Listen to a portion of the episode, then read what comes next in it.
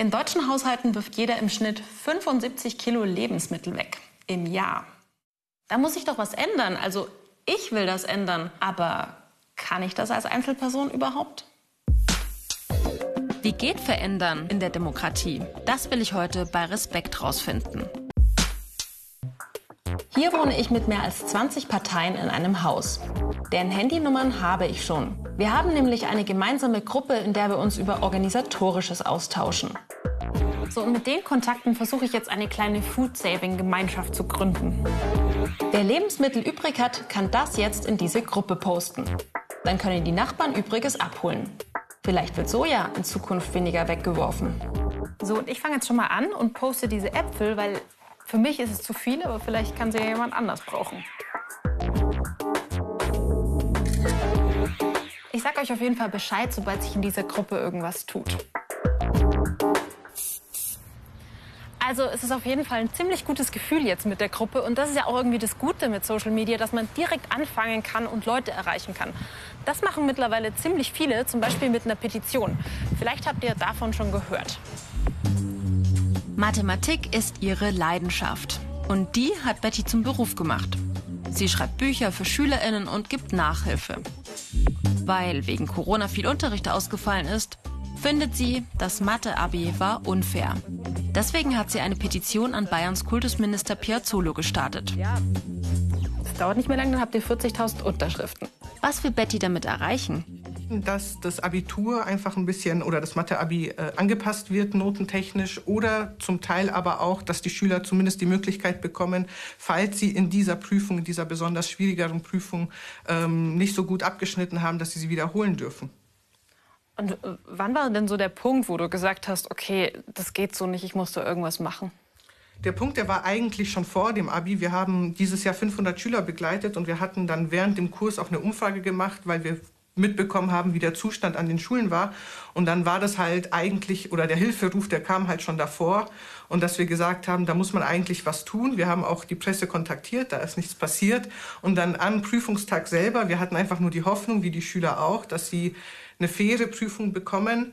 Ähm, haben wir eine Nachricht nach der anderen bekommen, wo es dann halt einfach hieß, so, ja, das Abi, das war halt nichts. Und vor allem aber auch sehr, sehr gute Schüler haben halt einfach gesagt, das war sehr, sehr schwierig zu machen, wo sie gesagt haben, es gab viele Fallen und ähm, all das. und äh, dann, ich glaube, innerhalb von einer halben Stunde habe ich die dann aufgesetzt. Mhm. Und wie bist du dann vorgegangen? Also du hast die aufgesetzt und dann, wie ging es weiter? Ich habe erstmal gegoogelt, Petition starten, dann äh, einfach den ersten Treffer genommen, habe geguckt, wie die anderen das so formulieren und dann habe ich das einfach äh, geschrieben. Das dauert nicht mehr lange, dann habt ihr 40.000 Unterschriften. Ich habe so eine kleine ähm, Gruppe auch gestartet äh, mit ein paar Leuten aus meinem Haus und da bin ich froh, wenn wir irgendwie zehn Leute werden oder so. Wie fühlt sich das denn an, wenn so viele Leute einen unterstützen? Ich meine, der Missstand ist ja offensichtlich da. Wenn ich jetzt alleine da gestanden wäre, hätte ich mir gedacht, gut, dann sehe ich das halt nur ich so, obwohl ich ja selber das Abi ja nicht geschrieben habe. Aber ähm, ja, das zeigt halt einfach, dass, das, dass, dass da irgendwas dran sein muss, weil von ungefähr kann es ja nicht kommen. Gerade wird im Landtag noch sehr ausführlich über Bettys Petition diskutiert. Wie es ausgeht, das erfahrt ihr gleich. Mit dieser mathematisch unvollständigen Aufgaben auch äh, angepasst wird und auch äh im Grundgesetz Artikel 17 ist das Petitionsrecht verankert. Dieser Artikel regelt das Recht, sich einzeln oder in Gemeinschaft mit anderen schriftlich mit Bitten oder Beschwerden an die Volksvertretung oder andere zuständige Stellen zu wenden. Im Bundestag ist ein eigenes Gremium dafür zuständig, diese Bitten zu bearbeiten, der Petitionsausschuss. Er prüft die Eingaben und kann dann den Bundestag auffordern, sich mit der Petition zu beschäftigen. Ab 50.000 Unterschriften haben Bürgerinnen das Recht, ihr Anliegen in einer öffentlichen Sitzung dem Petitionsausschuss persönlich vorzutragen. Auch in den Parlamenten der Bundesländer gibt es Petitionsausschüsse. Ein klarer Trend, immer mehr Menschen nutzen diesen Weg. Beim Petitionsausschuss des Bundestags kamen 2020 über 14.300 Petitionen an. 2017 waren es noch gut 11.500. Die meisten UnterstützerInnen hatte 2020 eine Petition zur Einführung eines bedingungslosen Grundeinkommens in der Corona-Pandemie. Hier gab es über 176.000 Unterschriften, sogenannte Mitzeichnungen. Das parlamentarische Verfahren läuft noch. Stand Anfang Juli 2021. Seit 2012 gibt es die Europäische Bürgerinitiative. EU-Bürgerinnen können damit erzwingen, dass sich die Europäische Kommission mit einem Thema befasst und so neue EU-Rechtsvorschriften anstoßen. Doch die Hürden liegen hoch. Es braucht EU-weit eine Million Unterstützerinnen aus mindestens sieben EU-Staaten, damit sich die Kommission mit dem Anliegen befasst. Nur sechs Initiativen haben das seit 2012 geschafft. Ende Juni 2021 ein Erfolg für die Initiative End the Cage Age gegen die Haltung von Nutztieren wie Geflügel, Schweinen und Kälbern in Käfigen und engen Ställen. Die Europäische Kommission will nun bis 2023 einen entsprechenden Gesetzesvorschlag vorlegen.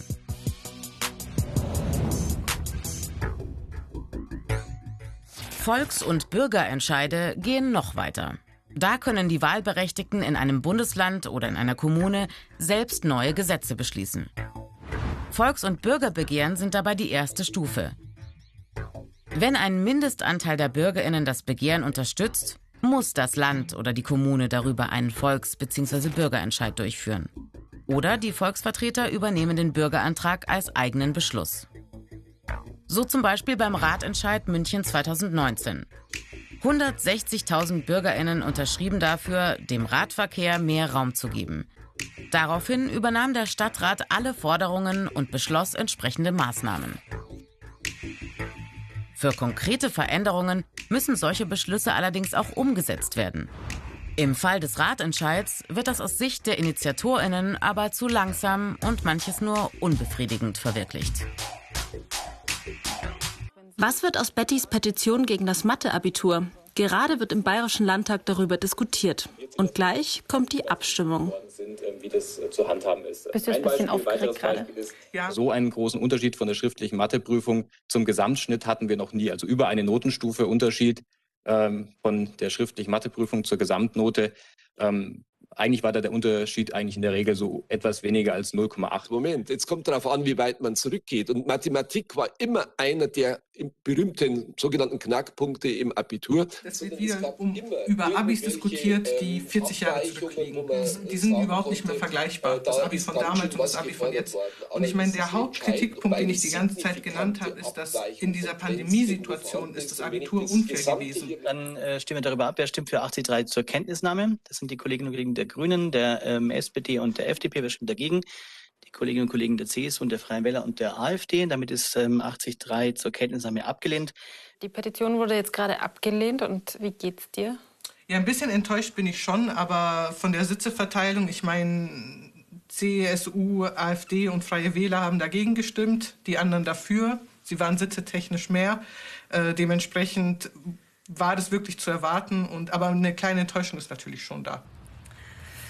Puh, also nur weil viele Leute mitmachen, heißt das halt lange noch nicht, dass die Petition dann auch erfolgreich ist.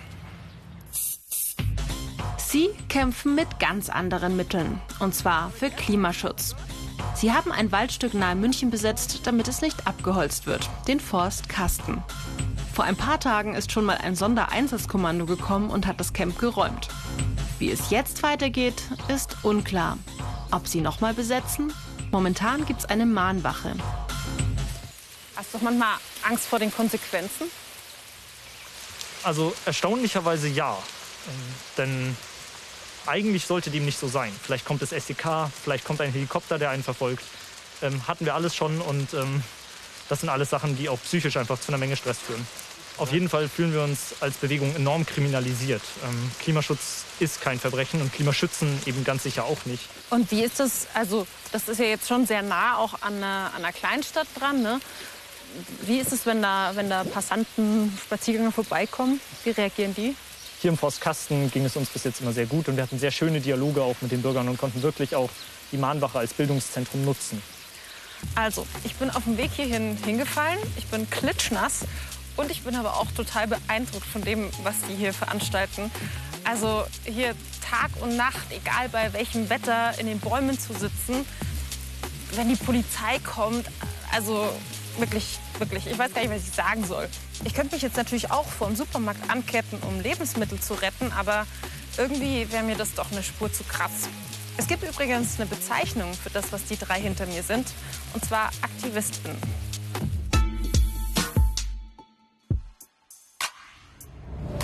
Der Begriff Aktivismus tritt erstmals zu Beginn des 20. Jahrhunderts auf und bezeichnet eine mit dem Ersten Weltkrieg in Deutschland entstandene pazifistische Bewegung. Heute versteht man unter Aktivistinnen politisch besonders aktive Personen, die bestimmte Zustände verändern wollen und mit besonderen Tätigkeiten und Leistungen ihre Vorstellungen bzw. Ziele durchsetzen wollen.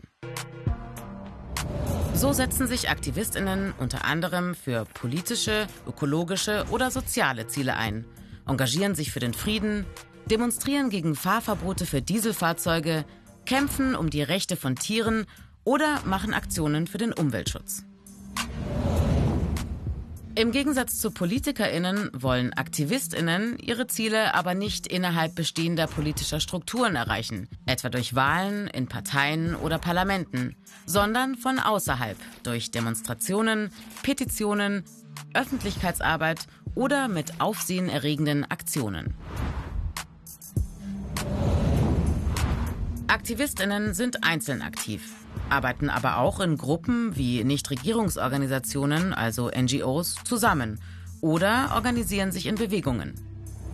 Sie widersetzen sich häufig den gesellschaftlichen Regeln und ihr Protest ist immer wieder geprägt von zivilem Ungehorsam. Wie der Aufruf zum Schulstreik am Freitag oder das Errichten von Blockaden beim Atommülltransport. Aktivistinnen wollen bestehende Verhältnisse nicht passiv hinnehmen. Sie wollen Zeichen setzen, sie wollen eingreifen und verändern. Die Geschichte der Menschheit ist deshalb auch voll von Aktivistinnen, die Mut zum Widerstand hatten und so die Welt verändert haben.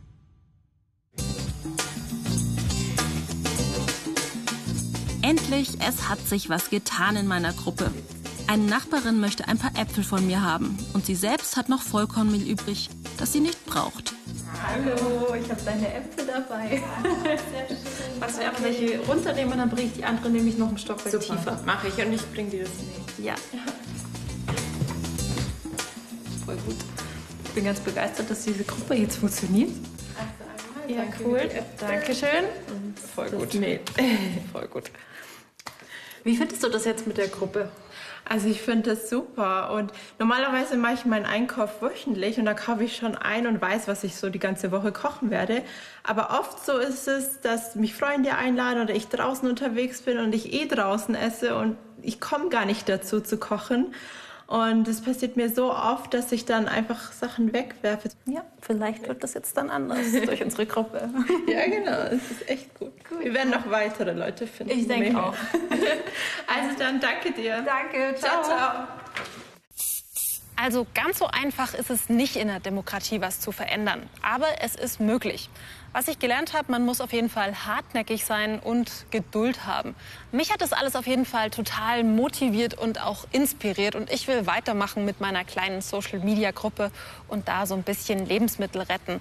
Weil klar, es ist keine riesengroße Sache, aber es kommt eben darauf an, dass jeder vielleicht so ein kleines bisschen was macht.